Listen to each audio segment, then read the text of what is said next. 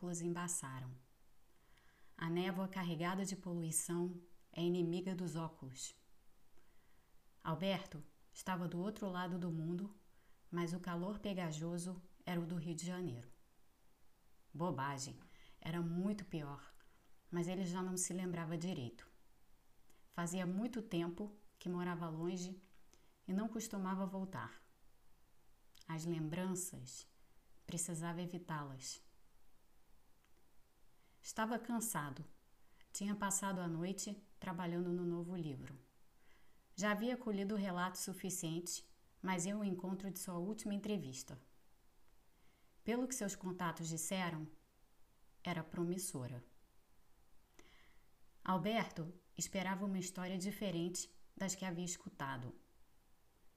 Como eram tristes aquelas histórias de jovens desalentados, com a vida correndo entre a prostituição e a miséria.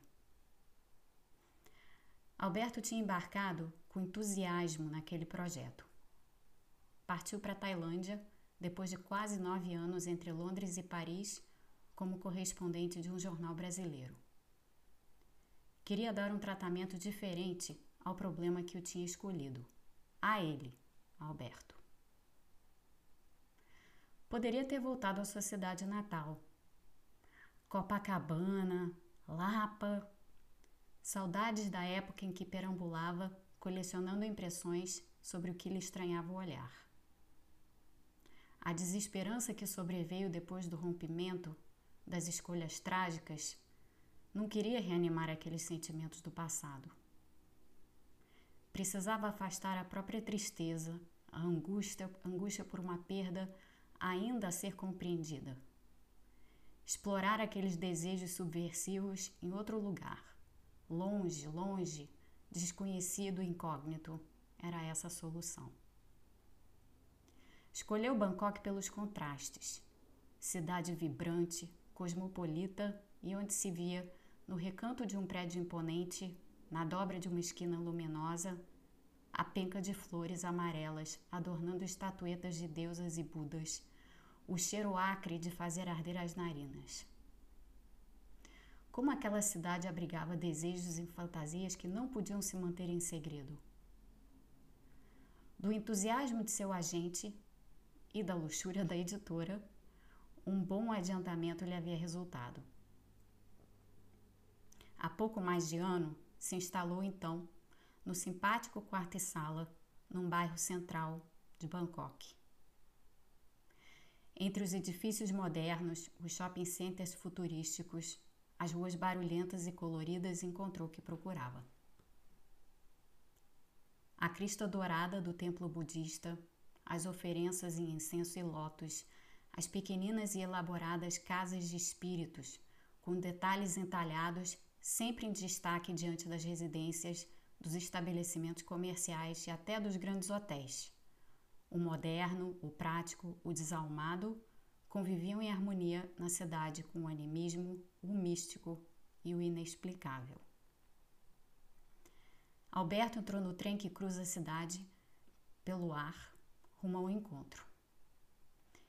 Em meio às invariáveis colegiais, saias compridas, blusinhas recatadas e olhos rasgados, viu o rapaz os cabelos presos por um arco de minúsculas pedras brilhantes, camiseta escura colada no tronco liso, as unhas em amarelo.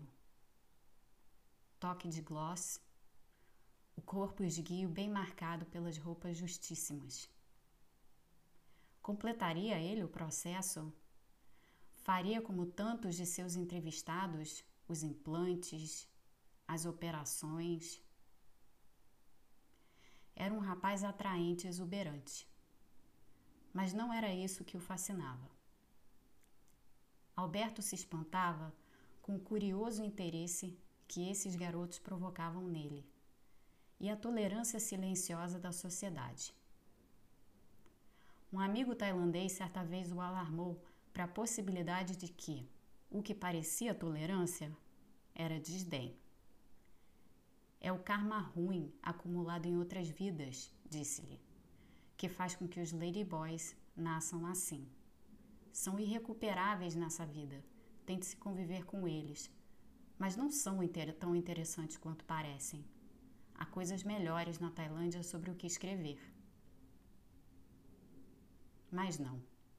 Os ladyboys não eram as figuras abrutalhadas ou feminino saturado que Alberto tantas vezes encontrara no Rio, em Londres e em Paris. Eram delicados, sedutores como as orquídeas que adornavam os cabelos das mulheres. E numerosos também, como a exótica flor das flores. Na Tailândia, era uma categoria entre o feminino e o masculino, que só se podia mesmo nomear por uma espécie de conjugação assimétrica lady e boy. A vingança, os tantos turistas desinformados que buscavam menininhas em Papong e acabavam se enlaçando com uma orquídea humana sem se dar conta, pensava Alberto a caminho do bairro de Siam, no centro da cidade. Seu entrevistado tinha concordado em recebê-lo no trabalho. Loja vistosa, vitrine de sedas deslumbrantes, azul, vinho verde, preto, fios dourados entretecidos. Era Sumali, uma grande empresária do ramo. Tinha nome de Flor. E sua história arrancaria o casco de Alberto. Alberto sem proteção.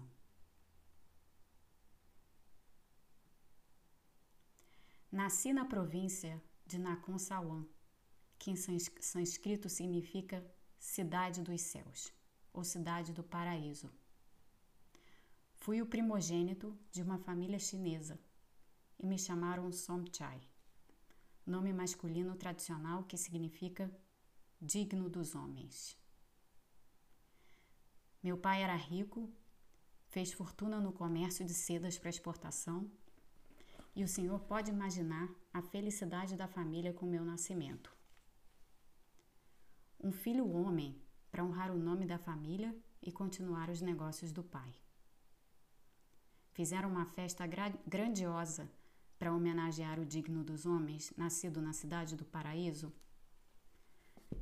Quando eu tinha ano e meio, nasceu Sumali, minha única irmã.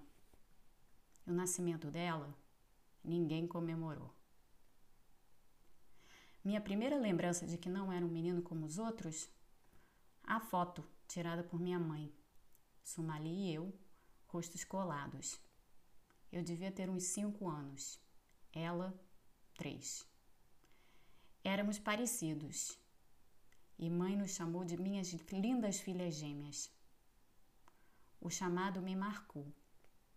Mãe, como uma tradicional mãe chinesa, não dava muita atenção a Sumali, que era uma flor de menina. Eu era o centro das atenções. Todo o carinho e afeto de mãe eram dirigidos a mim. Sumali ficava aos cuidados de nossa tia, que morava conosco. Tinha pena, mas a pena não abafava a inveja. Era Sumali que podia usar os sarongs de seda com pequenas flores bordadas. Eu tinha de ficar com as calças que desciam darapeadas até os joelhos. Como detestava aqueles trajes. Odiava vestir algo que me lembrava a rudeza dos pescadores, o cheiro de putrefação no mar. Aquelas calças resumiam a inadequação que sentia, violavam-me a ilusão de que era como Sumali. Se eu apenas tivesse nascido Sumali. Não era pelos privilégios. Como primogênito, tive-os todos. Frequentei as melhores escolas, aprendi inglês com professor particular. Ninguém se importava com a educação de Somali. Já morávamos aqui, para onde nos mudamos quando tinha cerca de sete anos. Por pai, estava expandindo os seus negócios e tinha acabado de abrir uma loja em Bangkok. Esta, esta aqui, onde estamos. Relacionamento com o pai quase não havia. Ele era muito ocupado e ausente. Não sei se um dia reparou que eu gostava mais de brincar com as fitas da minha irmã que com as coisas de menino que ele me trazia de suas viagens. Mãe sabia, sempre suspeitei, mas a confirmação veio com duas tragédias. A primeira foi a morte repentina de pai, num desastre de automóvel quando eu tinha 12 anos. Mãe não se abateu. Entendia dos negócios da família e, junto com o sócio de pai, tomou as rédeas da empresa. O seu sócio, Arum, era um homem afável e tinha muito carinho por Sumali. Mais tarde descobri que ele era amante de mãe. Mas isso foi só depois da operação. Pouco depois da morte de pai, Sumali morreu de febre tifoide. Seria injusto dizer que mãe não sofreu com a sua morte. Aos 10 anos, uma pequena orquídea real. Mas o desaparecimento prematuro de minha irmã não marcou o rosto de mãe e não lhe tirou o gosto pelos negócios de pai. Era ela agora que viajava para selecionar os melhores produtores de seda, avaliar as qualidades do tecido, escolher a dedo as mais hábeis tecelãs. Quando retornou de uma dessas viagens, flagrou-me vestida com um de seus sarongs. Nunca entendi muito bem o efeito do flagrante. Ela, que sempre pareceu indiferente à minha irmã, passou a me chamar de Sumali e me vestir, e me vestir com aqueles tecidos maravilhosos. Mudamos de bairro, de escola, e aqueles que sabiam, como Arum, fingiam que Sumali tinha reencarnado em mim e que não havia nada mais natural do que o menino Somchai transformasse em orquídea real. Minha adolescência transcorreu quase como qualquer outra. Quando completei 15 anos, mãe me levou a um médico e comecei a tomar os hormônios que me fizeram desabrochar os seios como pequenas tulipas e murchar o apêndice odioso entre as minhas pernas, feito ameixa seca. Tive a minha primeira relação sexual aos 16 anos com um dos atendentes da loja, homem efeminado, mas não um ladyboy. Quando contei para a mãe, ela não titubeou. Mãe era assim, uma mulher determinada, traço masculino longamente encoberto pela antiga carcaça de convenções. Quando completar 18 anos, disse: Vamos para Londres. Em Londres você renascerá Sumali. E assim foi. A operação durou 14 horas. Acordei morrendo de dor e a tortura durou semanas com os dilatadores para impedir que a cavidade vaginal se fechasse. Nos momentos mais difíceis, lembrava-me do rosto delicado de minha irmã, dos longos cílios, dos seus olhos, duas gotas horizontais mais que perfeitas. Um rosto parecido com o meu. Em breve eu seria Sumali. O sacrifício tinha razão. Era um ato de referência à memória de minha irmã uma homenagem e um agradecimento. No dia em que saí do hospital, mãe chorou de emoção. Nunca tinha visto chorar. Não tinha chorado a morte de pai, nem a de minha irmã. Mas agora, que tinha suas filhas gêmeas encarnadas em um só corpo, em um só corpo feminino, agora era diferente. Alberto deixou a loja de Sumali perturbado. O seu destoava dos outros depoimentos que compunham o livro. Fecharia bem a obra, com uma nota de esperança, e isso era mais do que podia pedir. O livro seria um sucesso, sobretudo por causa de Sumali. Sumali, que não precisou suportar o calvário da rejeição, não precisou se prostituir para sobreviver ou juntar dinheiro para realizar o sonho de criança, ainda que tenha o quê? Canibalizado a irmã? Com a ajuda da mãe? Sumali não era um clichê. Deixou para trás uma identidade que jamais foi sua. Vivia como Sumali, parte par na sociedade. A família nunca soube a sua verdadeira história e a distância facilitou acreditar a confusão dos irmãos. Para quem conheceu Somchai, ele tinha se transformado em uma casa de espíritos, moradia ocupada por sua verdadeira habitante. Alberto pensava nisso e pensava em Cristina, sua Cristina, mãe de Júlia. Júlia, a menina pela qual ela sacrificou a felicidade junto a ele, apesar da frieza com que sempre tratou a filha. Pensava também na filha que não teve. A filha abortada no quarto mês de gravidez, quando Roberto, pai de Júlia, faleceu. Era uma menina, os médicos lhe haviam dito. Cristina não quis saber. Ele nunca revelou a Cristina que ela havia sacrificado uma filha pela outra a filha de Alberto pela de Roberto. O broto que se enraizara pela flor que desabrochava aos 12 anos. Será que a filha sacrificada, fruto do mesmo útero, ocupava um pedacinho de Júlia, a irmã mais velha, casa de espíritos? Seria Júlia como aquela Sumali Havia dez anos que não via Júlia ou Cristina. Nesses dez anos, não houve dia em que não pensasse nelas. A dor, essa ele afastou.